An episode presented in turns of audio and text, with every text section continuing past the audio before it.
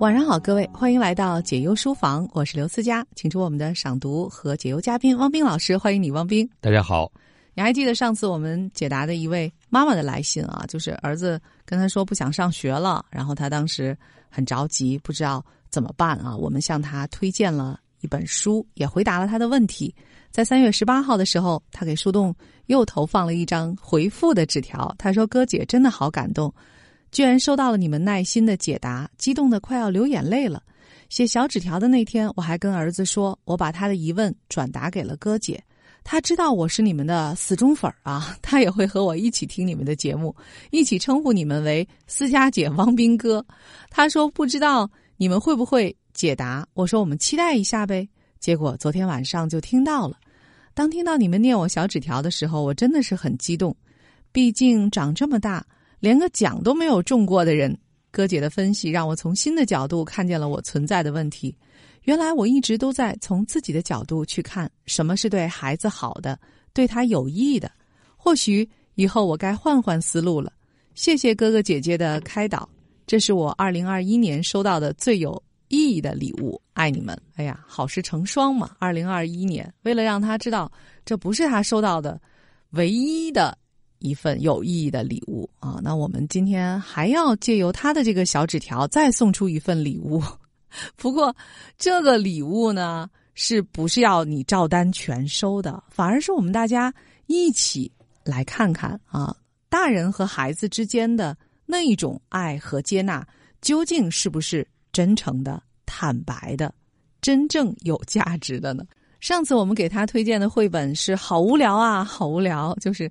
用孩子的眼睛来打量一下这个世界，和大人们的正经八百啊，来解构一下你们这个严肃的样子，其实好无聊啊！你们说过的那些答案，虽然有道理吧，但是也早就听过了，好无聊啊！但是今天还有更无聊的呢。我今天嗯，特意抱来了一堆特别沉的绘本，也算是收过了智商税的吧，是我自己在。网上购买吉竹伸介的绘本的时候啊，网上的链接推送的。我当时想，既然我们在节目当中答应要多给小朋友、给家长们多推荐一些绘本，那我索性下单买下来看看是什么吧。这一看不要紧啊，真的是内心五味杂陈呢。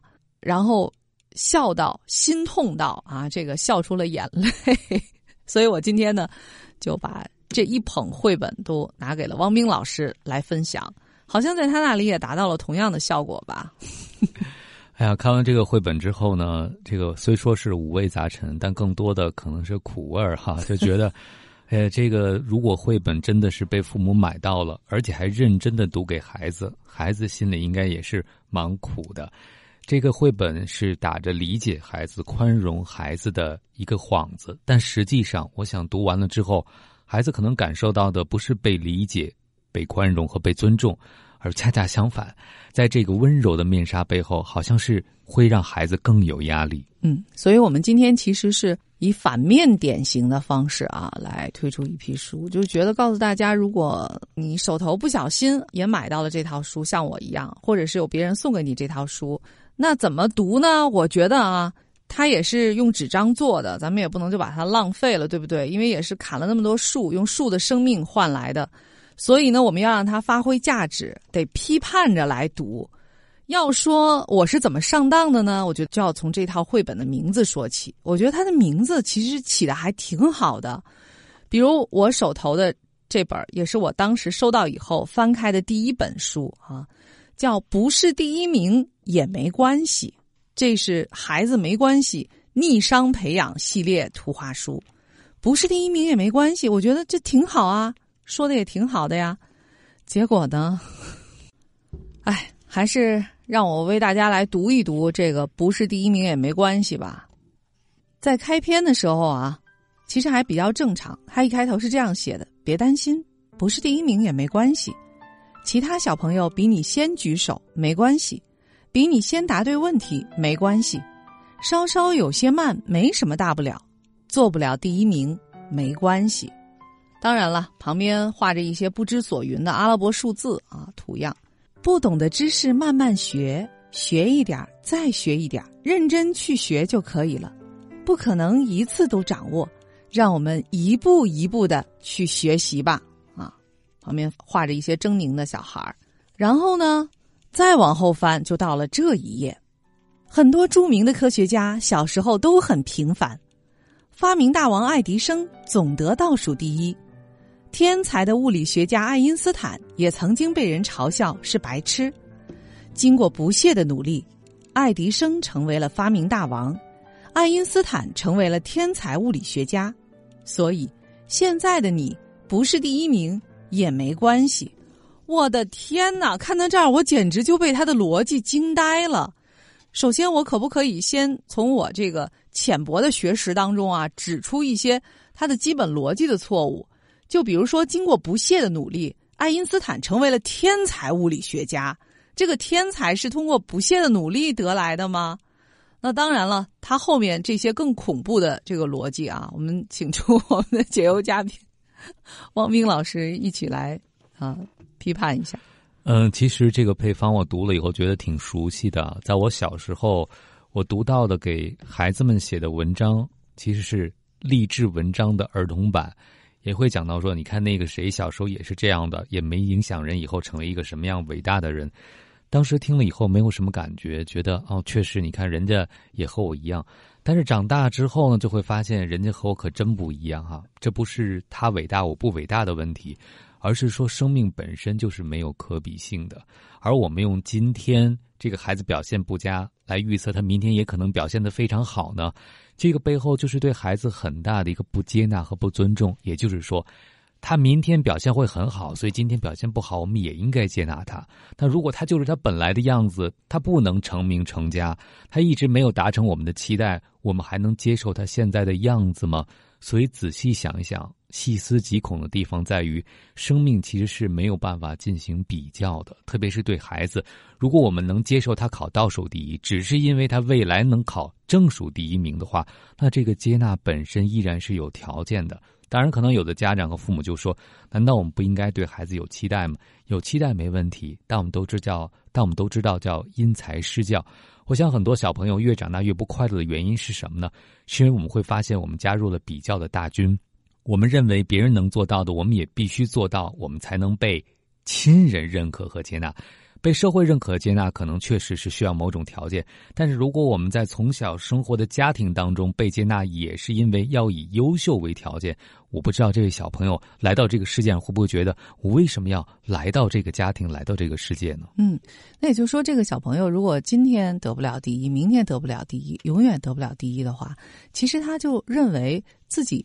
是没有价值的，因为在父母的眼里，他也是没有价值的。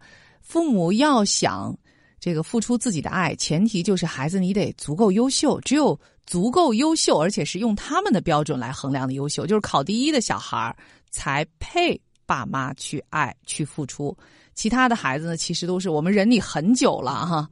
但是刚才我们说的是这个文字上啊，他这个图又是怎么回事？为什么这些孩子都这么丑？而为什么？这个爱因斯坦和爱迪生，他们的比例和孩子相比也差的是这么多呢？我觉得这算是从人格上的一种歧视吧，就是因为他们是伟大的科学家和天才的物理学家，是不是？然后他们的个头就能比孩子要大十倍以上。而且更重要的是，这些孩子哈都是趴在这个比他们要大很多倍的这两位伟人的身上，有趴在肩膀上的，有冲在他们的胸前的。感觉就是他们是伟人，所以他们真的很可爱。我觉得孩子也可以不喜欢爱迪生啊，也可以不喜欢爱因斯坦啊，因为他们有自己的评价标准，他们只喜欢好玩的、有趣的人。所以这个背后呢，依然是对成功的崇拜。我觉得这可能是我读完这个绘本啊最不舒服的一个原因。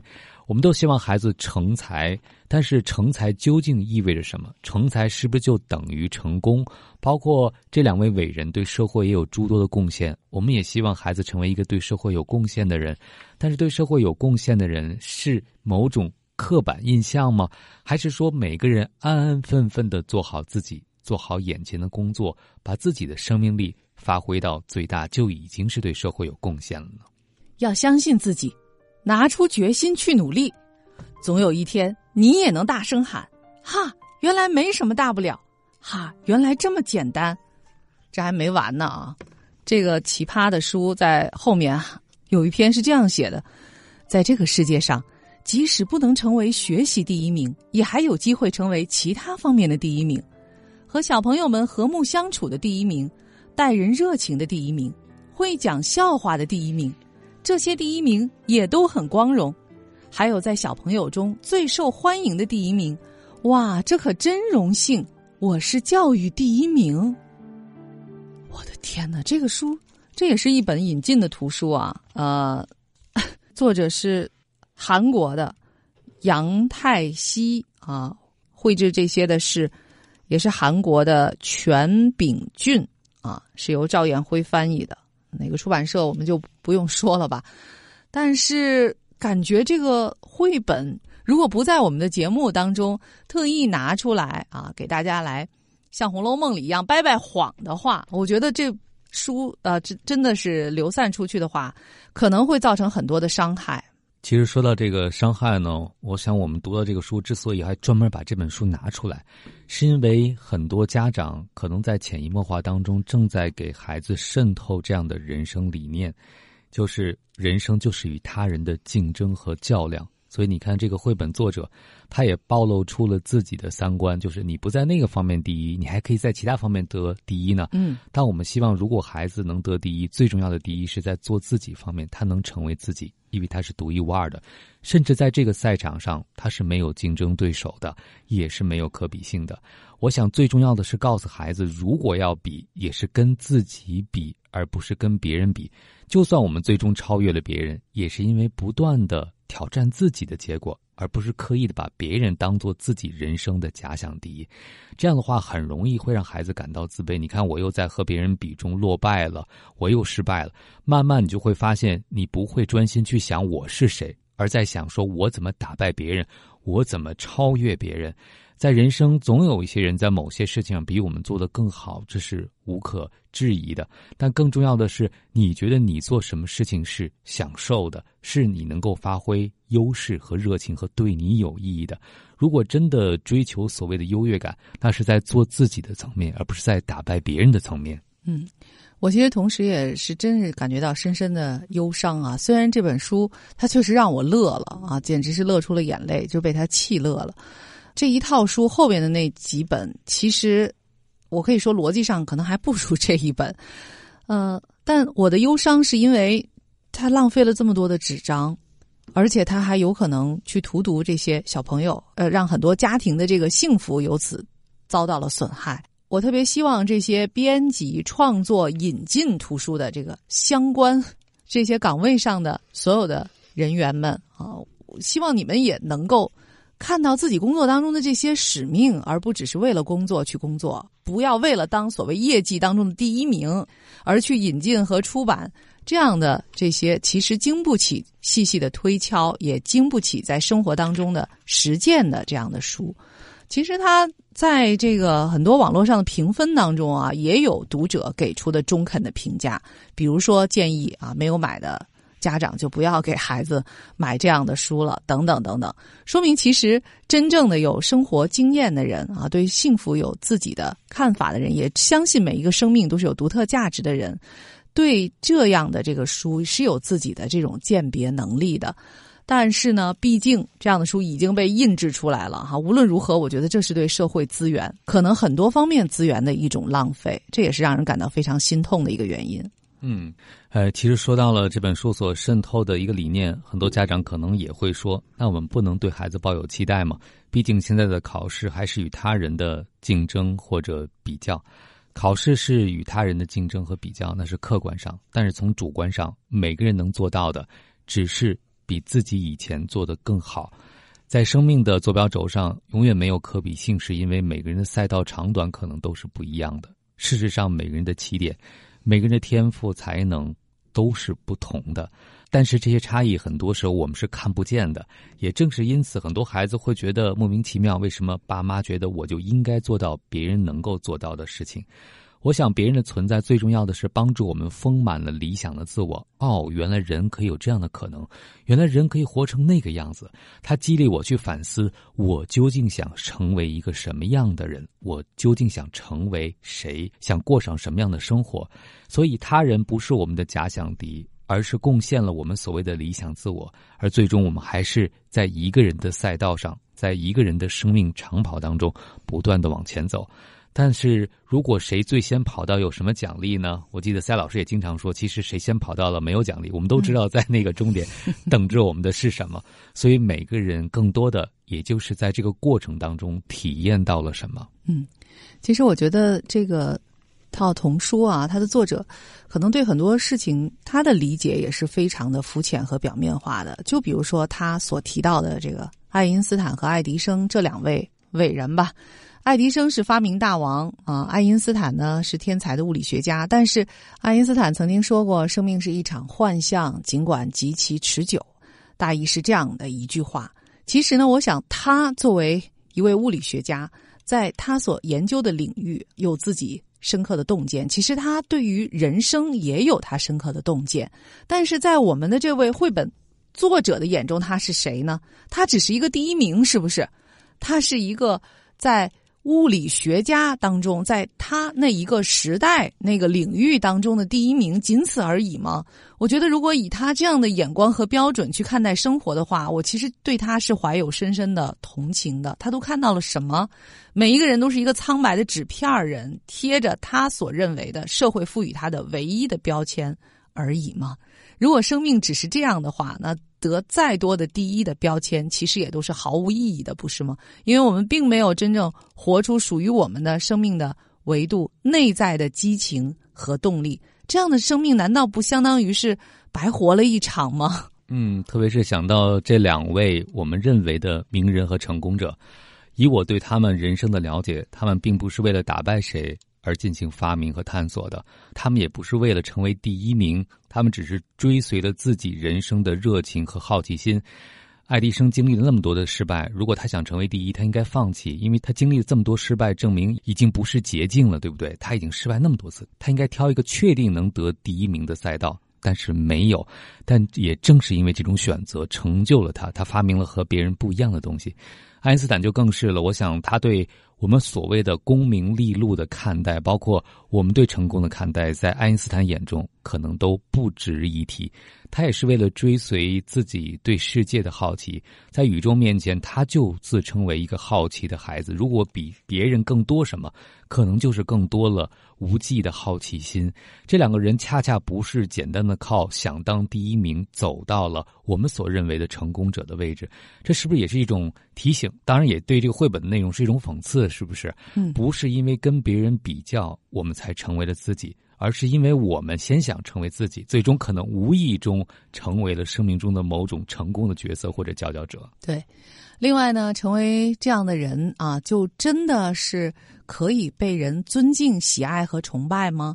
其实近些年来啊，关于爱迪生和另外一位。现在非常知名的人物，他之间的一些往事啊，和互相之间的矛盾和纠葛，很多人都越来越明了了。另外一位可能才是真正的大神和天才的发明家啊，就是尼古拉特斯拉。现在因为这个同品牌的以他的名字命名的汽车哈，是以这样的方式去向他致敬，所以尼古拉特斯拉传奇的人生才为越来越多的人所知道。但他的一生虽然是传奇的，却也是穷困潦倒的。而且呢，他还曾经为爱迪生的公司工作过啊。但是，虽然他的发明创造满足了爱迪生的要求，但是却没有得到爱迪生允诺的那些奖金，所以他愤然离开了。公司啊，当时爱迪生允诺给他五万美元的奖金，因为他负责爱迪生公司直流电机的重新设计，出色的完成了爱迪生给他安排的各种难题。但是呢，爱迪生却毁约了啊，没有给人相当于现在一百万美金的这样一笔钱。所以后来尼古拉特斯拉愤然的离开了他的公司。后来他又发明了交流发电机，因为特斯拉的交流电损害到了爱迪生的直流电的利益，所以一场旷世的电流之战。由此产生，呃，尼古拉特斯拉，我觉得他直到今天啊，终于得到了他应该在他生前的时候就得到的充分的尊敬和敬仰。但是，我觉得这丝毫没有毁灭他对于创造和发明的那种热情，也无碍于他的天才。所以，如果从这个角度来去重新审视的话，那爱迪生真的是那么值得崇拜的吗？让那么多小朋友、小伙伴爬到他的身上，那么去喜欢他吗？哎呀，所以啊，这个三观啊，有的时候这个绘本挑不好，真的是毁三观啊。所以特别希望每一位家长啊，在为孩子解读绘本、选择绘本的时候，自己要真是认真审慎的选择。还好，我这个虽然犯了一个错误，希望能够避免大家犯更多的错误吧。嗯。也希望大家在鼓励我们的孩子的时候，肯定我们的孩子的时候，让孩子知道，他不是达到了什么样的标准我们才爱他，而是他既然出生在我们的家庭当中，他就值得我们去无条件的接纳和爱。我们千万不要把赞扬当做一种工具，就是哎没关系，你这次考的不好没问题，以后妈妈相信你还是能考一百分的。这可能就是这个书我觉得让人不舒服的地方，就是功利性。我们今天。对你所有的接纳和赞美，都是基于你明天能够回报我们对你的期许。但这种有条件的爱，可能恰恰对孩子的积极性是一种挫伤。当我们让孩子知道他值得被爱的时候，我相信啊，一个不放弃自己人生的人，一定能够在面对挫折的时候更加的勇敢和乐观。而当一个人知道自己一旦被证明不聪明、不是第一名就不可爱的时候，我想他面对挑战和失败的时候，可能更容易放弃。嗯。所以呢，今天我们是啊，完全不推荐啊，不是第一名也没关系。这本书以及它的一系列的这个书。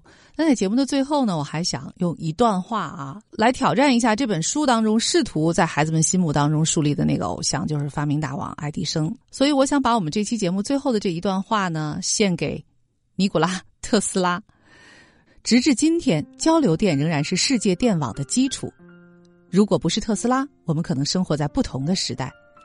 尼古拉·特斯拉是一位完全开悟的智者，他了然爱迪生的赚钱原理，却从不效仿。他在晚年受不了财团的日日威胁，毅然将交流电专利撕毁，让其永远成为免费资源。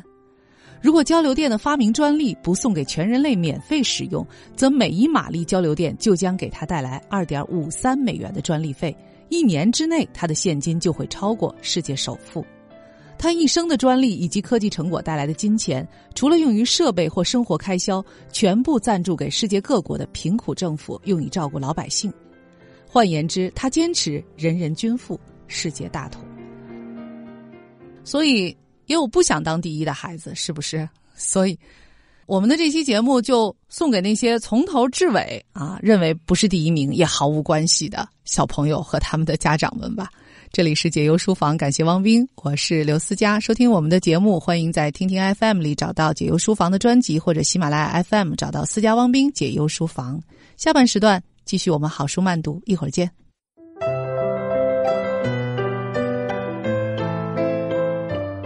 欢迎来到解忧书房下半时段，我是刘思佳。今天的好书慢读继续为您朗读《五十岁我辞职了》这本书的节选，由上海译文出版社出版。作者道元惠美子，由郭丽翻译。序言：从公司辞职这件事，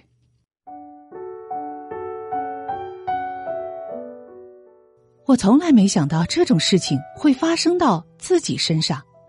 至少十年前如此。我从大学毕业二十八年以来一直工作的公司辞职了。五十岁。无夫，无子，无业，名副其实的断了触手的章鱼。与其说青春不在，不如说是日渐衰老。小一点的字，完全看不清楚，也非常担心记忆力的明显衰退。但是，我现在希望满满。不，我是说真话。不说实话，也有点担心。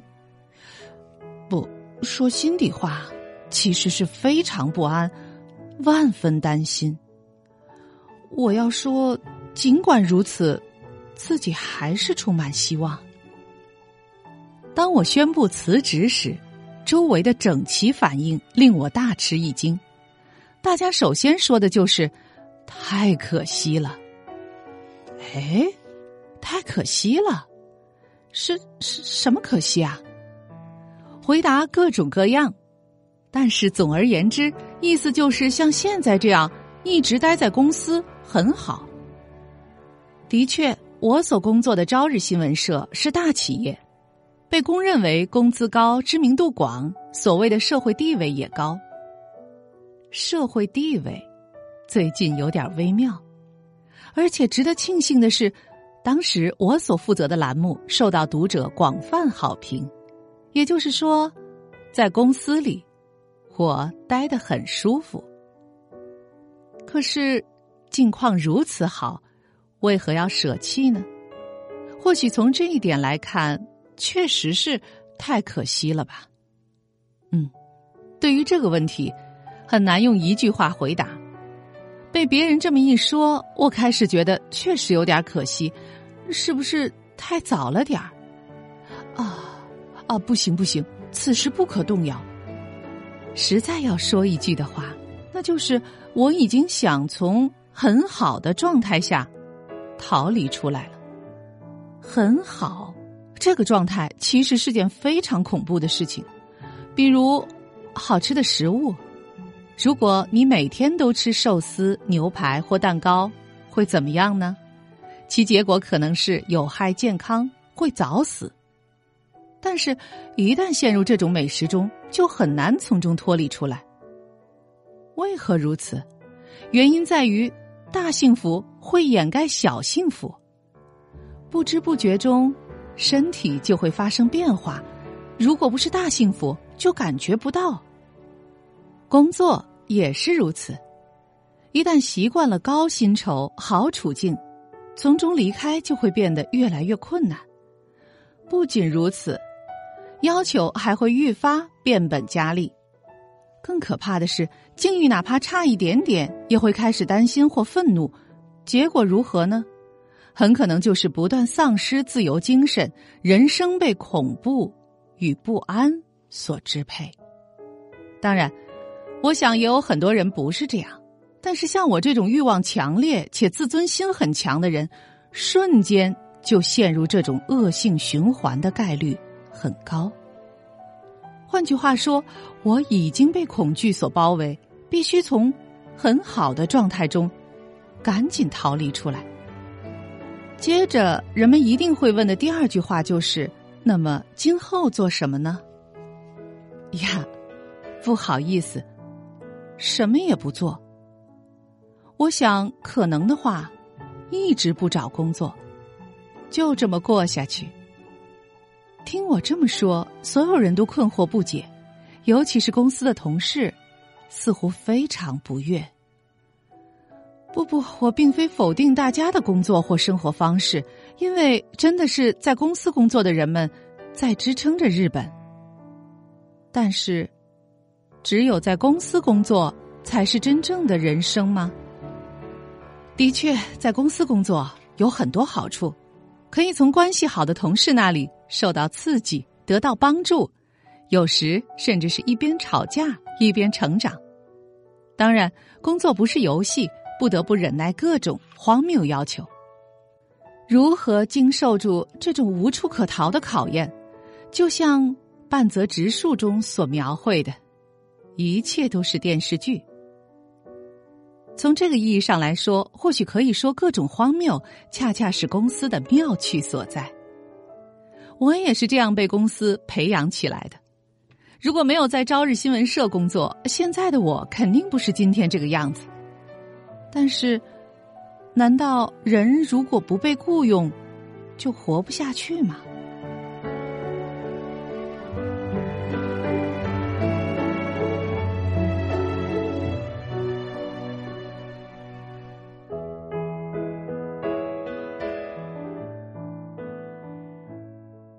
被雇佣之人默默忍受荒谬的要求，归根结底是为了生活，也就是说，为了钱。当然，也会有很多人认为工作有价值，工作就是活着的意义。但是，你敢说，即使拿不到钱，依然会在这个公司从事这份工作吗？也就是说，我想表达的是下面的意思。在公司工作，说的极端一点，也就是人生被金钱所支配。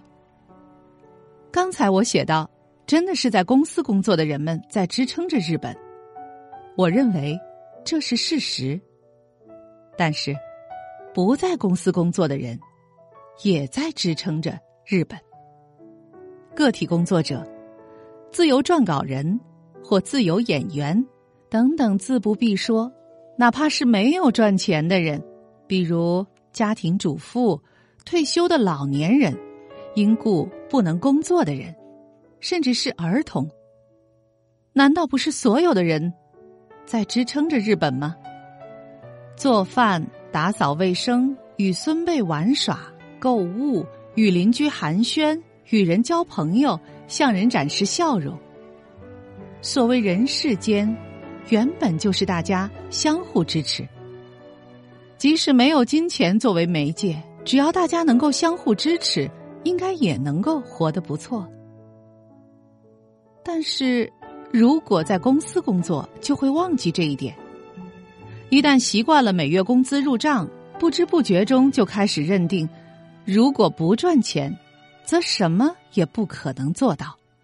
然后开始觉得拿高工资的人好像非常了不起。所以，如果在公司工作，无论如何都会想。请再给我加工资。这一点，无论拿的薪酬多高，都是一样。或许这是理所当然，也或许不是如此。当然，公司方面会说给不了那么多。或许这是理所当然，也或许不是如此。不过，我已经感觉这种争论没有意义。为何自己会变成这样？我再次进行了思考。虽然一言难尽，但是有一点确定无疑，那就是在此之前，我出乎意料的幸运，并得到了极其丰厚的报酬。哪怕是欲望强烈的我，心境也逐渐变化。别说，请再给我加工资，就是持续领取这一水准的报酬，也感觉有所顾忌。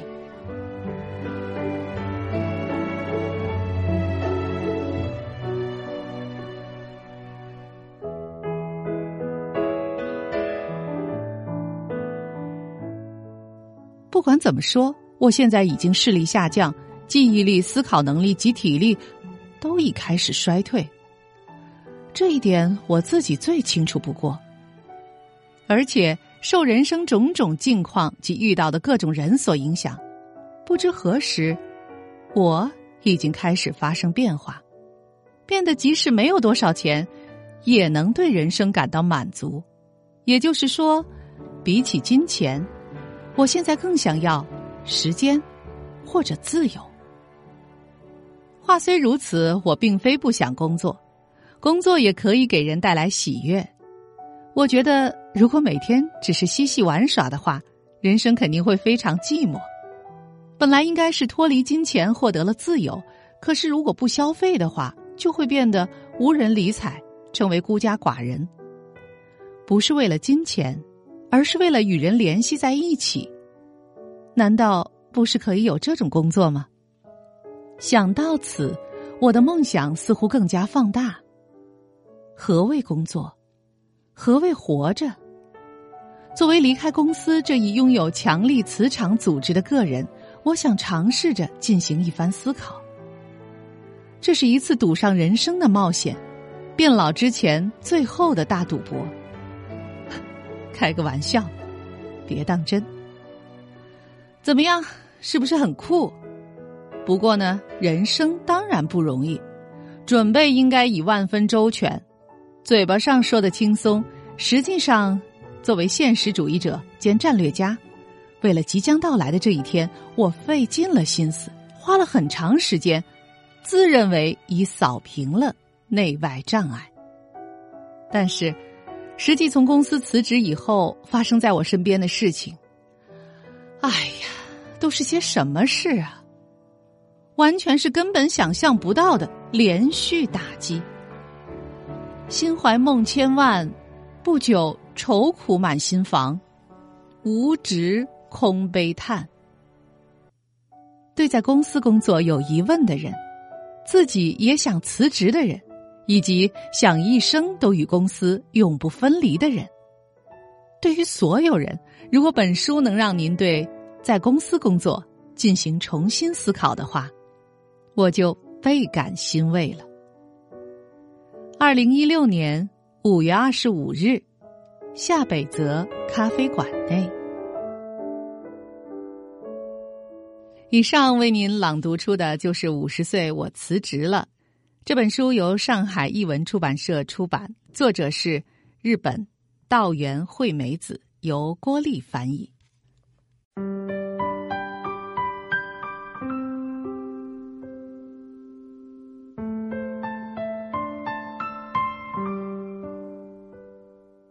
道元惠美子，一九六五年出生于爱知县。一桥大学社会学专业毕业后，进入朝日新闻社工作，历任大阪总社社会部、周刊朝日编辑部的社论委员及编辑委员等。二零一六年一月辞职，在朝日新闻社与桥下彻的对立冲突中，作为大阪总社社会部编辑部主任，担任总指挥，把事情的原委投稿到月刊《Journalism》上。使得该杂志受到广泛关注。此外，在朝日新闻社发生两大丑闻之后，立志要重建朝日的品牌，连续撰写了专栏文章。该专栏人气异常火爆，他接连参加各个电视节目，电视画面上播放的非洲爆炸头形象与其职务之间的巨大差异，在网上引起很大反响。道元惠美子著作有。想知道死亡的方式，出版于一九九五年，开始于地震那天早晨，出版于一九九九年。非洲爆炸头记者作为记者所写的东西，正因为离职才能写的东西，出版于二零一六年。还有寂寞的生活，二零一七年，不再需要食谱拯救人生的最强大的餐桌，二零一七年，不要食谱。爆炸头惠美子的四季餐桌，二零一八年，人生处处有出路，二零一八年。